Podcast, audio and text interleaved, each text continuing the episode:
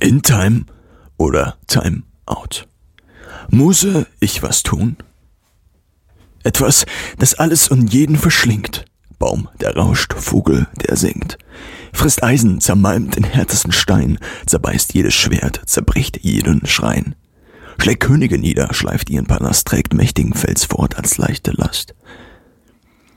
Dies alte Rätsel, das schon in Fantasieromanen wie dem Hobbit immer wieder ein Mysterium zu sein scheint, hat nur eine geniale Lösung. Die Zeit. Sie ist relativ. Das hat Albert Einstein, der bedeutendste Wissenschaftler des 20. Jahrhunderts, bereits gezeigt. Zumindest theoretisch. Und sie ist auch relativ wichtig.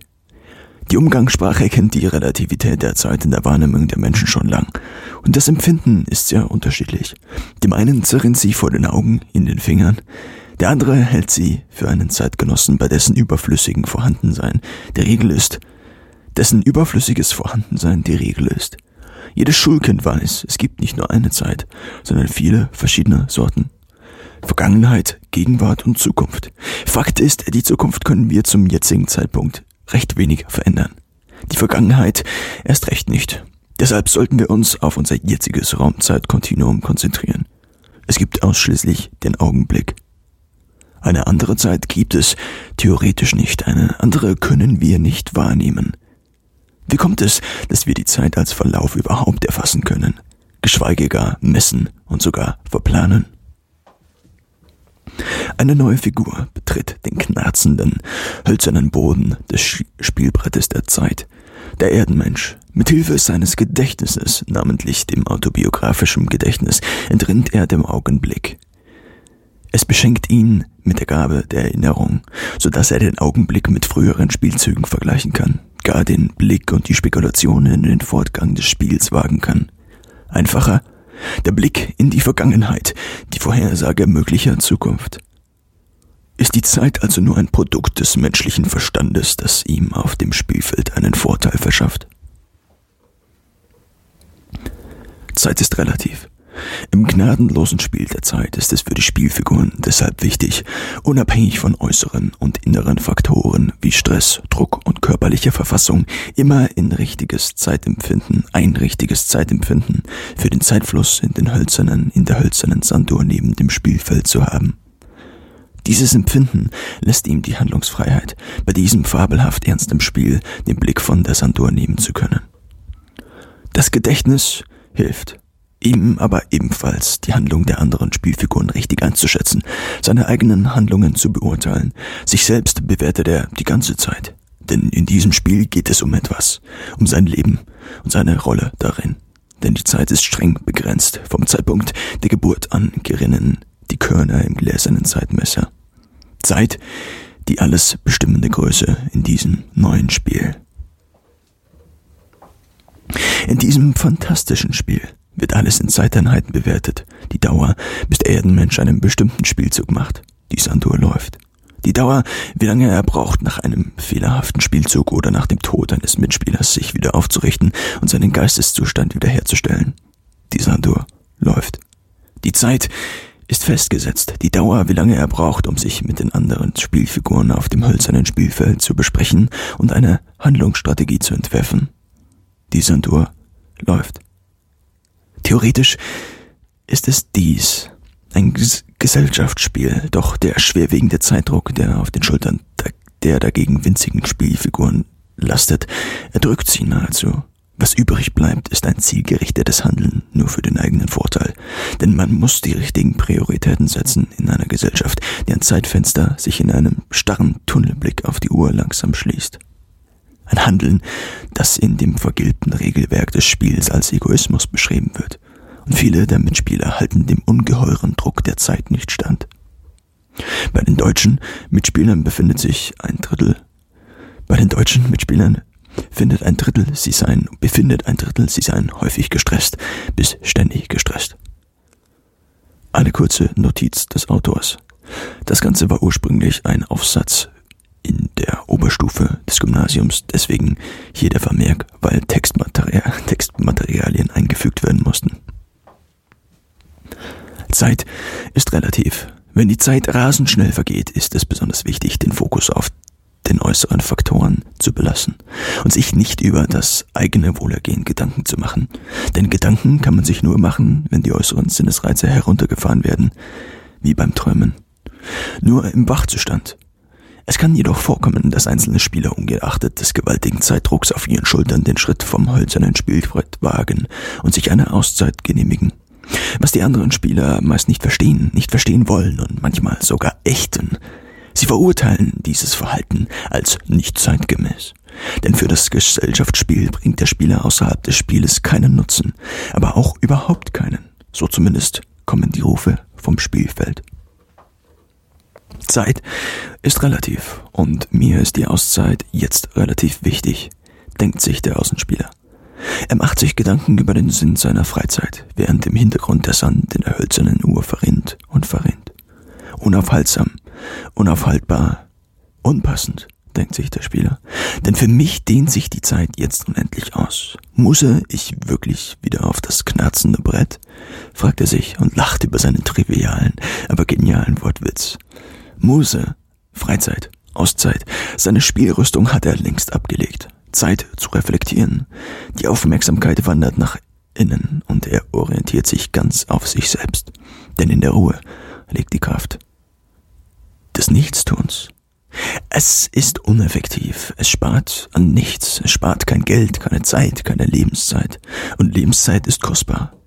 Sie sollte deshalb möglichst effektiv genutzt werden. Nichtstun bringt offenbar keinen Vorteil.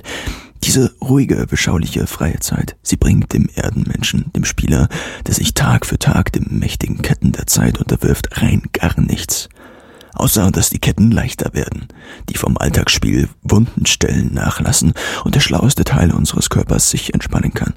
Vorausgesetzt, er kann es. Denn dieser Schritt erfordert eine gewisse Akzeptanz des Nichtstuns, des Zufriedenseins mit sich selbst. Denn dieser Schritt erfordert, mit sich selbst im Reinen zu sein. Denn dieses Entspannen, dieses Loslassen ist eine Kunstfertigkeit, die nicht ein jeder beherrscht. Das lange Nachsinnen macht beinahe Gewissensbisse, so einer der größten Religionskritiker aller Zeit, Friedrich Nietzsche. Wobei das für einen Vertreter des Nihilismus relativ wenig Sinn macht, seinen, seinem theoretischen Weltbild nach nicht mehr für zeitgemäß das Wobei das für einen Vertreter des Nihilismus relativ wenig Sinn macht, seinem theoretischen Weltbild nach nicht mehr für zeitgemäß angesehen werden kann. Wer sich in Ausreden verirrt, mit Rechtfertigungen wie, das kann ich danach wieder erholt und frisch, dann kann ich danach wieder erholt und frisch mich den wichtigen Angelegenheiten widmen, der hintergeht sich selbst. Denn dem simplen Nichtstun, einen Zweck abzuverlangen, gleicht dem Klopfen auf eine Sanduhr, deren Inhalt sich bereits in der unteren Hälfte befindet. Es geschieht nichts, denn es ist nichts da.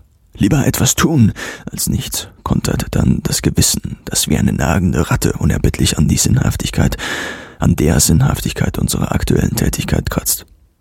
Sie werden es bereits die ganze Zeit erahnt haben. Vielleicht sind Sie Ihrer Zeit voraus. Das Spiel der Zeit ist Realität. Unsere Realität. Doch es gibt verschiedene Realitäten, vergangene beispielsweise.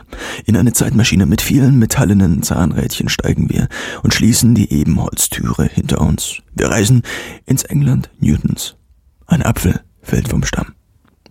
Natürlich nicht sehr weit vom Stamm, aber es genügt, um einem Physi Physiker ein Lichtlein zu bringen. Wer aber den Äpfeln beim Fallen zusehen kann, hat doch definitiv zu viel Zeit, oder? Oder ist gerade diese Zeit die effektivste? Wir steigen wieder ein. Babylon, unser Ziel. Die Einteilung der Zeit beginnt gerade. In Stunden und in 60 Minuten die Stunde. Der Ursprung allen Übels. Sollten wir, um späteren Generationen die Hinwendung zur Muse und dem Nichtstun zu erleichtern, Sand in das Getriebe der Geschichte streuen, um so die gesamte Menschheit vor einer immer größeren Zeitkatastrophe zu bewahren? Die Antwort? Nicht leicht. Zeitliche Eingriffe im Sinne eines Paradoxons haben immer ungeahnte Auswirkungen. Deshalb heißt es für uns Zeit für den Rückflug. Während wir unserer, während wir unserer Gegenwart immer näher kommen, lohnt ein Blick aus dem Fenster. Zunehmende Industrialisierung, Technisierung und Globalisierung machen den Menschen der vorbeifliegenden Jahrhunderte das Leben immer schwerer.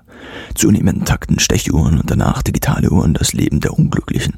Ungeahnte Auswirkungen kann es auch haben, sich einfach mal Zeit zu lassen, sich dem Strudel der Zeit zu entziehen und einfach mal abzuschalten, nichts zu tun.